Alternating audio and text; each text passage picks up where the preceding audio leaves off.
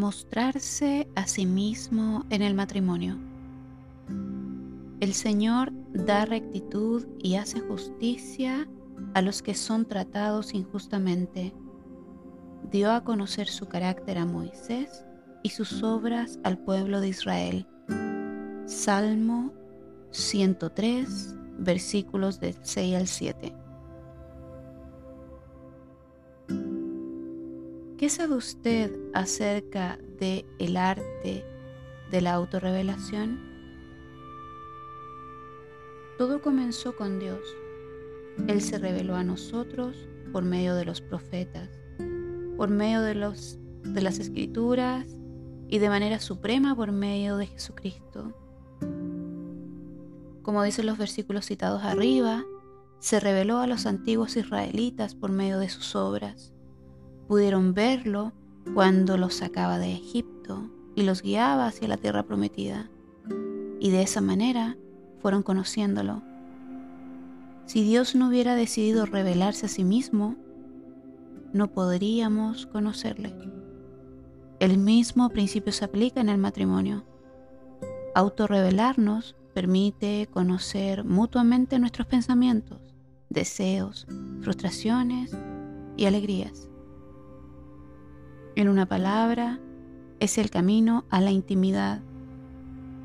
¿Cómo se aprende el arte de revelarse a sí mismo? Usted puede comenzar aprendiendo a hablar de sí mismo. Los expertos en comunicación a menudo describen este modo de hablar como el que utilizan expresiones centradas en yo más que en tú. Por ejemplo, decir, yo me siento frustrada porque no vas conmigo a la cena de cumpleaños de mi mamá.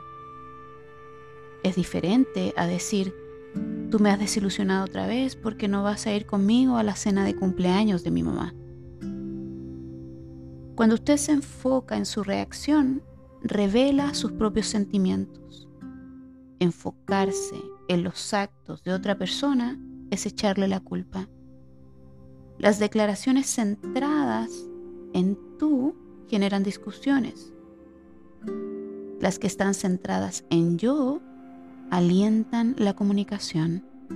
La oración para hoy es, Padre, ayúdame a recordar que revelar más de mi persona es el primer paso hacia una mayor intimidad con la persona que amo.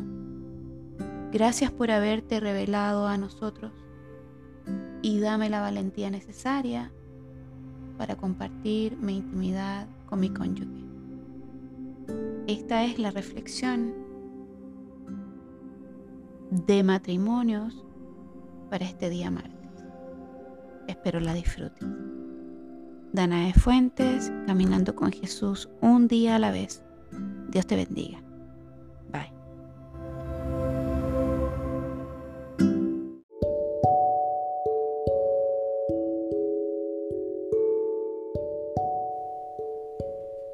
Seguir las claves.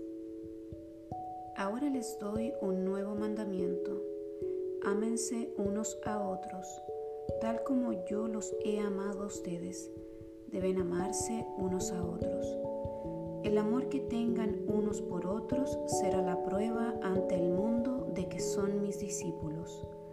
Juan 13, 34, 35. ¿Qué es lo que su cónyuge le pide más a menudo? Por lo general, esta es una clave del lenguaje de amor de esa persona.